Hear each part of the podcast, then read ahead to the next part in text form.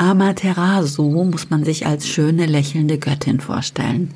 Sie ist die oberste Gottheit in der Shinto-Religion und Mythologen und Theologen rätseln seit Jahrhunderten, warum sie eine Frau ist. Japan muss man sich als den Gipfel eines Berges vorstellen, dessen Spitze aus dem Wasser ragt. Sein Fundament liegt verteilt auf vier Kontinentalplatten, die aneinander reiben. 5000 Erdbeben erschüttern die Insel im Jahresdurchschnitt. Wir könnten also rätseln, warum Japan überhaupt besiedelt wurde oder warum die Hauptinsel Honshu eine sechsfach höhere Bevölkerungsdichte hat wie die Bundesrepublik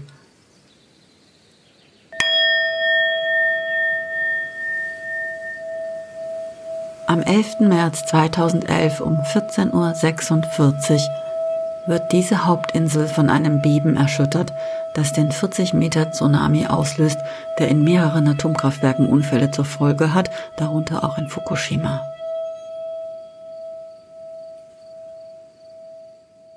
An diesem Tag, dem 11. März, sterben 19.000 japanische Kinder, Männer und Frauen über 2500 Personen verschwinden spurlos aus dem Leben ihrer Lieben.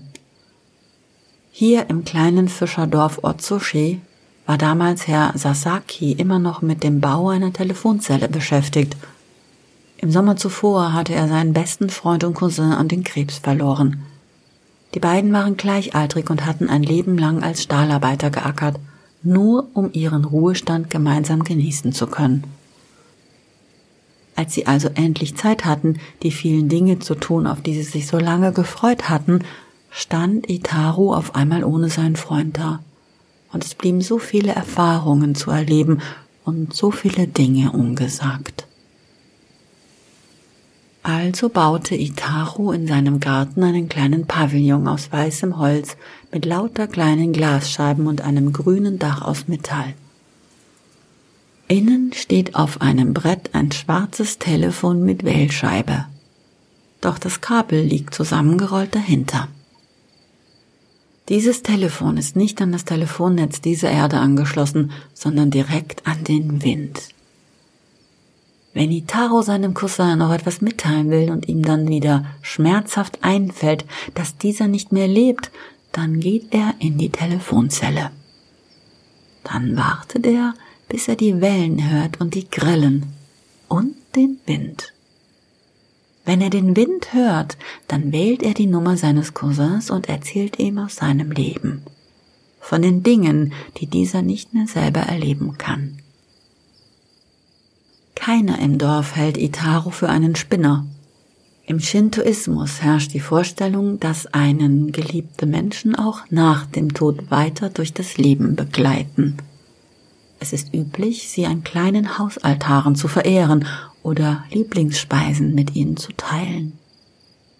Keiner glaubt, dass der Mann mit den grauen Haaren und dem grauen Bart Antwort bekommt, wenn er da in seiner Telefonzelle steht.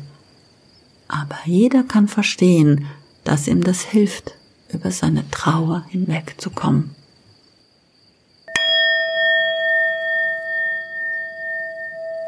Der Tsunami trifft das Fischerdörfchen Otsushi besonders heftig. Gebäude der Innenstadt werden beinahe komplett vernichtet und 1200 Menschen kommen sofort ums Leben, einer von acht. Viele werden vermisst und niemals gefunden. Itaro Sasaki gehört zu den Helfern und sieht das Leid und die Verzweiflung in diesen Tagen. Doch es gibt nur so viel, das menschliche Hände leisten können und nur so wenig Worte, die trösten. Am Abend erzählte er seiner Frau von dem Elend, das er tagsüber erlebt hat. Und nachdem die größte Not vorbei ist, auch am Telefon seinem verstorbenen Cousin. An diesem Abend wartet ein Nachbar im Garten auf ihn. Er bittet um die Erlaubnis, Itarus Telefonzelle benutzen zu dürfen, er geht in den kleinen Pavillon und bleibt eine ganze Weile stumm darin stehen. So erzählt Itaro die Geschichte. Dann wählt er eine Nummer auf dem Telefon. Dieses Gespräch dauert mehr als eine Stunde. Eine Stunde, in der Itaro nicht weiß, was er machen soll. Soll er fortgehen und den trauernden Mann sich selber überlassen? Oder besser hier bleiben, um im Notfall Ansprechpartner zu sein? Er wartet. Als sein Nachbar die Zelle verlässt, ist er Tränen überströmt, aber er lächelt. Und er erzählt ihm aufgeregt, was er erlebt hat. Ich habe die Nummer unseres Hauses angerufen und hm, meiner Frau erzählt, wie sehr wir sie vermisst haben, die Kinder und ich, und wie wir jeden Tag den Strand abgesucht haben, um sie zu finden. Drei Tage lang. Gestern Abend haben wir sie gefunden. Nun wissen wir endlich, dass sie tot ist. Und ich habe ihr von den Kindern erzählt und wie tapfer sie mir geholfen haben jetzt, wo sie doch nicht mehr da ist. Und dass ich so dankbar bin für die Vergangenheit, auch wenn ich das nie so gesagt habe. Und dass ich jetzt weiterleben werde in der Gegenwart, bis ich dann in der Zukunft auch zu ihr kommen darf. Deine Telefonzelle hat mir sehr geholfen, Itaru. Darf ich morgen meine Kinder mitbringen? Itaru nickt und er versteht. Noch an diesem Tag stellt er zu dem Telefon einen Kalender und ein großes Notizbuch und Taschentücher. Und er erzählt den Trauernden von seiner Telefonzelle, von seinem Telefon des Windes, Kommt vorbei. Mein Garten ist der große, direkt an dem Berghang. Dort habe ich meine kleine Telefonzelle hingebaut. In einer Ecke, so dass man ganz für sich alleine sein kann. Aber so geschützt, dass der Wind nicht lauter jault als die leisen Stimmen der geliebten Menschen.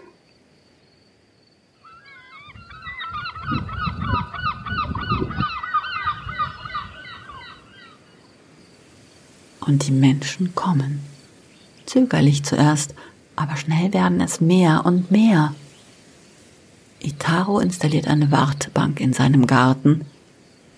Ich sitze jeden Tag auf der Bank und schaue den Menschen zu, wie sie kommen und gehen. Acht Jahre ist die Katastrophe her, doch der Strom der Besucher reißt nicht ab. Gestorben wird immer, rund um die Uhr das ganze Jahr. Die Sasakis schätzen, dass sie letztes Jahr 10.000 verschiedene Besucher hatten. Viele bleiben für ein Schwätzchen stehen. Einige bedanken sich bei Itaro oder seiner Frau persönlich. Diese Telefonzelle ist die berühmteste in ganz Japan. Selbst aus Tokio kommen Menschen, obwohl das sieben Stunden Fahrt auf der Autobahn bedeutet. Einfach ich beobachte auch die Menschen aus Tokio, die so lange gefahren sind, zu dem Telefon, das nicht einmal angeschlossen ist. Ich komme am Morgen und gehe am Abend. Ich bin wie magnetisch angezogen von diesem Ort. Ein Plätzchen, das wir kollektiv zu einer Stätte des Gedenkens gemacht haben. Lebendige Spiritualität, weit entfernt von jeder Ideologie, Religion oder Institutionalisierung.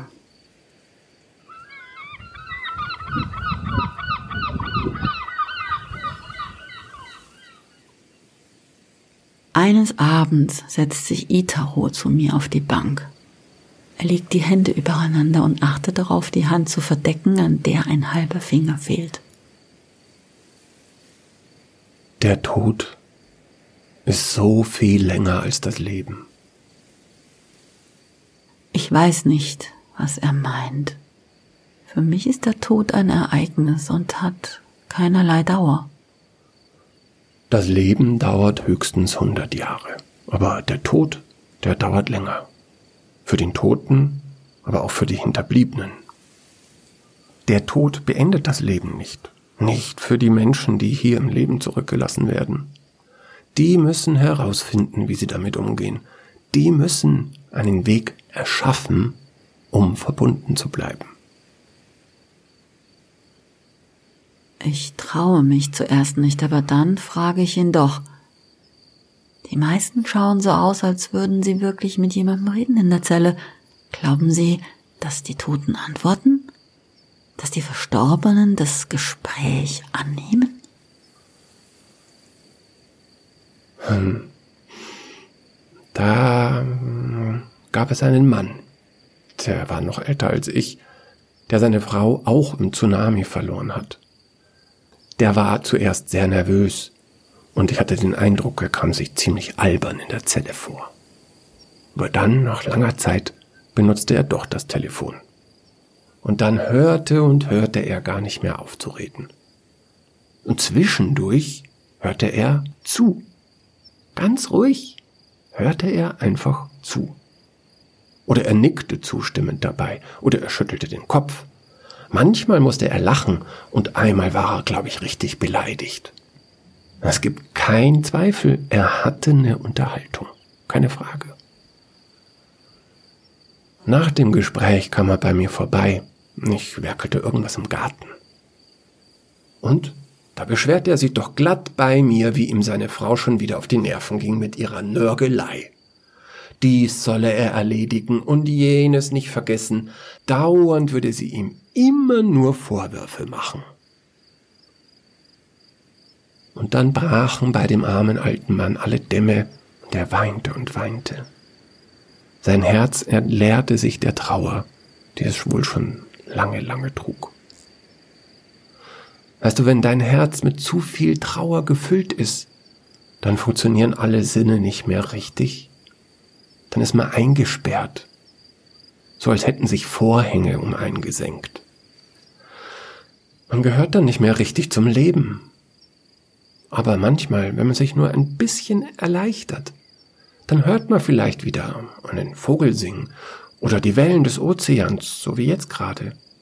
Oder man sieht den Fuchs hier im Garten. Das ist ein kleiner Anfang. Das ist eine Hilfe.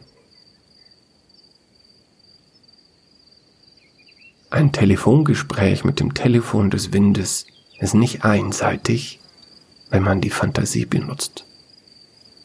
Man redet und dann hört man auf die Fantasie und die zeigt einem dann, was die andere Person sagen würde. Und es ist wichtig zuzuhören. Denn die Fantasie das ist der Schlüssel, das musst du wissen. Es ist die Fantasie, die dir helfen wird, weiterzuleben. Denn du musst dir ausmalen, wie es ist, ohne die geliebte Person zu leben. Benutz die Fantasie, schau dir diese Zukunft an. Schau dir selber zu, wie du ohne diesen geliebten Mensch frühstückst. Schau, wie du ohne ihn mit dem Zug nach Tokio fährst. Wenn du dir das ausmalen kannst, dann, dann wirst du das auch schaffen.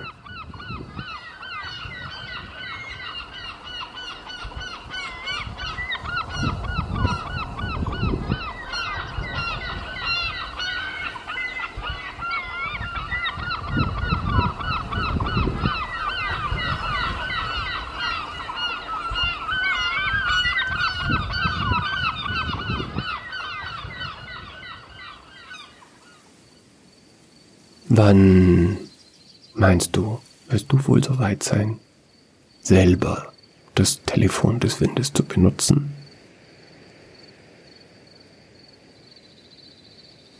Ich weiß keine Antwort, aber bald, hoffe ich.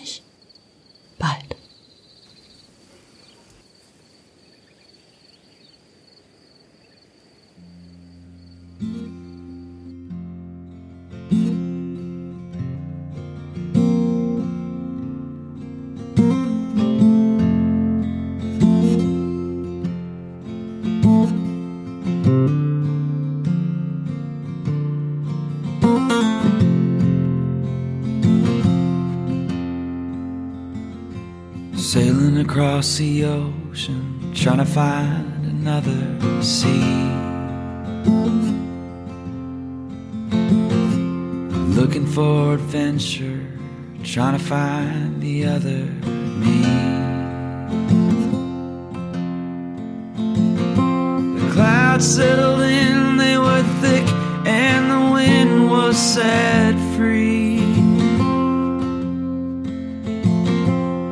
I get to land, gonna plant my feet